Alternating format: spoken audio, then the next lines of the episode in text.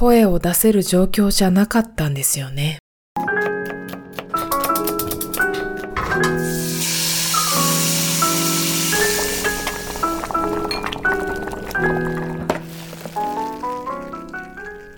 この番組は私、春名誠が大学院生の日常をざっくばらんに一人喋りするポッドキャスト番組です。さて皆さん、また更新がご無沙汰となってしまいましたけれど、まあ、そのわけを今回お話ししましょう。実はコロナにかかっておりました。新型コロナウイルス感染症に罹患しておりました。まあ、と言いますのも、6月の中旬から下旬にかけて3連休ございましたね。その3連休を利用して、朝日が、朝日というのは私のパートナーですけれど、ね、彼氏ですけれども、が遊びに来ておりました。で、4日間、私のうちに滞在して、まあ、久しぶりに会ってゆっくり過ごしたりとか、あとは大学一代の同期とご飯に行ったりとか、そういったことをしながら過ごしていたんですけれども、4日目、その日の夜に新幹線で東京に帰るわっていう日に、急に朝日が熱を出しました。高熱いきなり8度3分ぐらい出まして、咳がすごく出るようになって、え、昨日まであんなに元気だったじゃんっていう、風に驚いたんですけれども、え、こんな熱だったらもうコロナで間違いないだろうなっていう風な話になりまして、今日の、まあ、その日の夜に新幹線で東京に帰って次の日からは仕事があるというような日程だったのにもかかわらず、まあ、はい。コロナかかっちゃったんじゃないかなって熱がある状態だったら新幹線にも乗れないしね。まあ、どうしようかねっていう話になったんですけれど、まあ、うちにずっと、ね、いても、まあ、会社に報告しなければならないとか、いろいろ踏まなければいけない手続 き、手続手手続き？手続きってなんやねん。手続きがありましたから、えー、とりあえず、コールセンター、相談窓口に電話しまして、ここの病院とここの病院とここの病院とここの病院が今 PCR 検査など受けられますからお電話してみてくださいとのお話でしたので、その紹介いただいた病院に片っ端から電話をかけていくわけですね。で、1回目に紹介してもらった病院まあ、4つか5つぐらいありましたけど、その日ぐらいからコロナの感染者感染者数が激増しておりまして、PCR 検査のその体制が整、なんて言うでしょう。その席がもう埋まってしまっている、予約が埋まってしまっているし、もう今日は当院では受け付けられませんというようなことをたくさん言われまして、で、2回目またコールセンターに電話をして、また違う病院をね、5つぐらい紹介していただいて、そこに片っ端から電話をかけて。でそもそもコールセンターに電話がつながるかどうかっていうのも、非常に長い時間、何回も何回もかけ直してやっとつながるっていうような状況でしたので、今日中に PCR 受けられるかな？もう午後になっちゃうけど、みたいな風に焦って焦って、でもようやく耳鼻科だったかな？かどこかで PCR 受けられますよって、抗原検査だったっけ？が受けられますよって、診察受けられますよっていう話になりましたので、じゃあもうお前行ってこいっていう話になりまして。で、朝日は、診察及び抗原検査に向かったわけです。で、その場ですぐに陽性だということが分かりまして、私が生まれなく濃厚接触者になりました。で、濃厚接触者というのはですね、レギュレーション的に、えっ、と、まあ、発症し、その、発症した人が発症してから、えっ、ー、と、まあ、一週間ぐらいかな？発症した日から一週間ぐらい自宅待機しないといけないんですよ。まあ、保健所の連絡を待とうという話になりまして、私はその日から、まあ、10日ぐらいかな、合わせて、その日から合わせて10日ぐらい自宅待機することになりました。というのも、えっ、と、まあ、学校側に濃厚接触者になりましたっていうような連絡を入れた時に、その発症してから1週間自宅待機っていうのはそうなんだけれども、朝日がホテル療養に切り替わったその日から、確か5日間ぐらい、自宅待機していてくださいっていう風な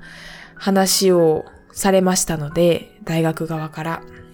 えっ、ー、と、まあ、時系列的に言うと、朝日が発症します。3日後ぐらいにホテル療養に切り替わりました。ホテル療養の、えっ、ー、と、希望を保健所に出していたんですけども、なかなか空き室が出ないということで、3日間待ちまして、ホテル療養に切り替わりました。で、そのホテル療養に切り替わった日から5日間、私は自宅療養する必要があると大学側から言われましたので、えっ、ー、と、合わせて、合わせて、8日か、8日ぐらい自宅待機することになりました。えっ、ー、とですね、朝日がホテル療養に切り替わっったぐらいに、私も体調が悪くなりまして、最初は喉の痛み。はい。すごく救急車の音が聞こえますね。はい。えっ、ー、と、喉の痛み最初に喉の痛みが来まして、こう焼けるようなでもないけど、なんかずっと引きつった突っ張ったような痛みが喉に来ました。体の倦怠感っていうのが来て、で、その後に熱が7度6分まで上がりました。え、謎にですね、朝日が隣で39度とか40度とか言ってるのに、私は7度6分までしか上がらなくてですね、どう頑張ったって。具合悪くなろうとしたわけじゃないですけど、こんな熱上がらないかいっていうぐらい熱が上がりませんで、微熱のまんま。微熱なんですけど、すごい倦怠感が体にあってずっと喉は痛いし、だんだん咳も出てくるし、っていうような状況でした。で、声も全く出しにくくなりましたね。全く出ないというほどでもなかったけど、声が出しにくくなって、あのーそうですね、本来の声ではなくなって、私の声がどんどん失われていくというような恐怖を共に感じながら、そのような症状で8日間過ごしました。その8日間過ごしましたっていうのがポイントでですね、あの、なんていうの、症状がゆっくりゆっくり何日もかけてひどくなり、そして治るのもゆっくりゆっくりだったんですよね、私の場合。朝日もなかなかに、あの、引っ張っておりまして、えー、長引いておりまして、え、熱も3日間、4日間ぐらい下がりませんでしたし、その後も倦怠感、咳、ずっと咳出てましたしね。っていうので、えー、なかなかに大変な状況で、まあ、阿鼻共感 でしたね。大変でした。はい。で、こんなに大変なものなのかしらと思って。私ワクチン3回受けたんですよね。最初の2回はモデルナのワクチン。で、3回目がファイザーのワクチンを受けました。でですね、もちろんワクチンには感染の予防、感染予防の効果の持続期間とか、発症の予防の効果が持続する期間とかっていうのが決まっておりまして、えー、まあもちろんその効果が切れれば、コロナの、まあ、にかかりやすくなったり、症状が、まあ、出やすくなってしまったりっていう風なことはあるわけですね。でも、もちろん、あの、打っておくことで、えっ、ー、と、悪化を防げる、症状が悪化することを防ぐことができるっていうような効果がありますので、まあ3回打ってあったんですけど、こんな具合悪くなるのかっていうぐらい長引きましたので、先ほどもお話しした通り。コロナワクチン打ってなかったらどんなにひどかったんだろうっていう風なことも思いましたね。ちなみに、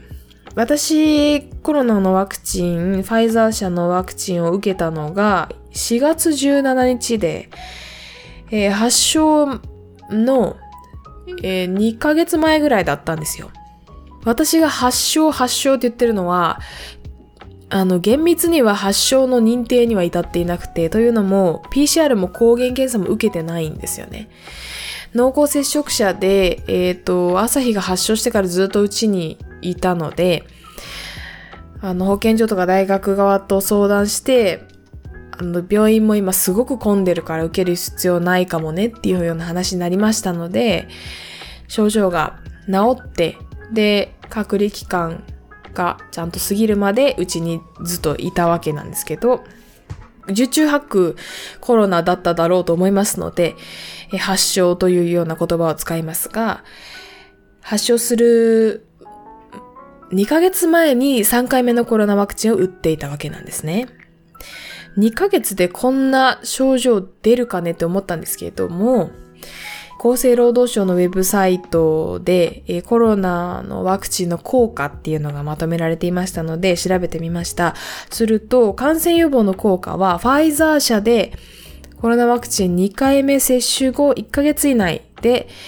え感染予防の効果は88%持続。でも5ヶ月後には47%まで低下する。というような話で、一方でモデルナ。モデルナってあれですよね。私1回目と2回目受けましたけど、比較的副作用が大きいワクチンでした。モデルしかしですね、モデルナ社のワクチンは、えー、感染予防の効果、1ヶ月、えっ、ー、と、2回目接種後、ワクチンを2回接種した後、1ヶ月から4ヶ月以内は、感染予防の効果は97%と高く、えー、4ヶ月後には、えー、8割程度。でモデル、えっ、ー、と、ファイザーに対してかなり高いですね。感染予防の効果の持続が高いように見えますが、えー、4ヶ月後には8割程度まで減少すると。これはアメリカで、えー、臨床試験の後に行われた調査。まあ、継続調査っていうんですかね。の結果だそうです。その後、えー、その後じゃないわ。えー、感染予防の効果は先ほどご紹介した通りですけども、続いて発症予防効果っていうのも別でありまして、発症するのを予防する効果っていうのは、ファイザー社は、えー、コロナワクチン2回目接種後、4ヶ月以内であれば90.1%と高く、4ヶ月から6ヶ月経過した後も83.7%。そしてモデルナ社のコロナワクチンは2回目接種後2から4ヶ月以内で94%、4から6ヶ月以内で92.4%の発症予防効果があると。数字だけ見るとかなり高いですし、ワクチン打っていたなら、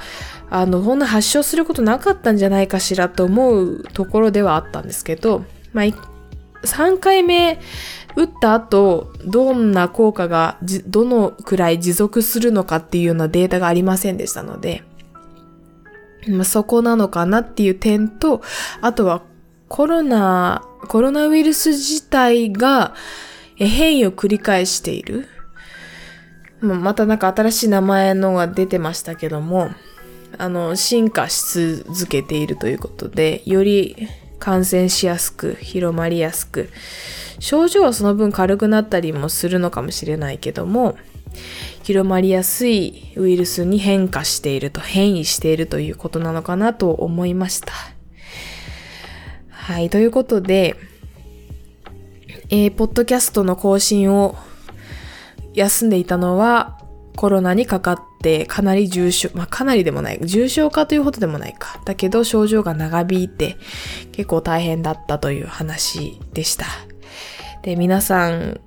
えっ、ー、と、一旦コロナがね、だいぶ落ち着いた時期が長長く続きましたから、会食に行く機会なども戻ってきたんじゃないかなと思うんですけども、あの症状悪化すると本当にきついから会食にはあの気をつけて、ちょっとでも具合悪かった、喉痛いとか、ちょっと体だるいとかあったら、会食には行かないようにするというようなね、注意をしていただければなと思いました。で、期末レポートも終わりましたし、夏休みにも入りますので、あの、大学院生の夏休みって合ってないようなものと言いますか、実際にはお盆休みぐらいしか休むことはなくて、あの、帰省とかはできるんですけど、リモートでちゃんと研究を続けないと進捗が生まれない秋の学会発表に間に合わないという、こういういうようなこともありますので、まあ、厳密に休みではないけれども、授業はなくなりまして、だいぶ余裕ができますので、更新頻度を増やして頑張っていこうと思います。というか、喋りたいことがたくさんあるし、やりたいことがたくさん、考えてることがたくさんあったんですよ、実は。喋れなかったけど。ということで、えー、この先の更新も楽しみにしていただければと思います。ちょっと短いですけれども、今回はこの辺で終わろうかなと思います。次回お話ししようと思っているのは、最近の私の生活、一日の流れ、病み上がりに、えー、病み上がりに生活習慣をちゃんと整えねば、た、なんて言うんでしょう、免疫を上げねばって思って健康的な生活を志しておりましたところ、体調がすごく良くなったのと、まあ最近どんなことに凝っているのか、どんなことに気をつけて生活しているのかというような話をしたいと思います。それでは次回もお会いしましょう。お相手は春名誠でした。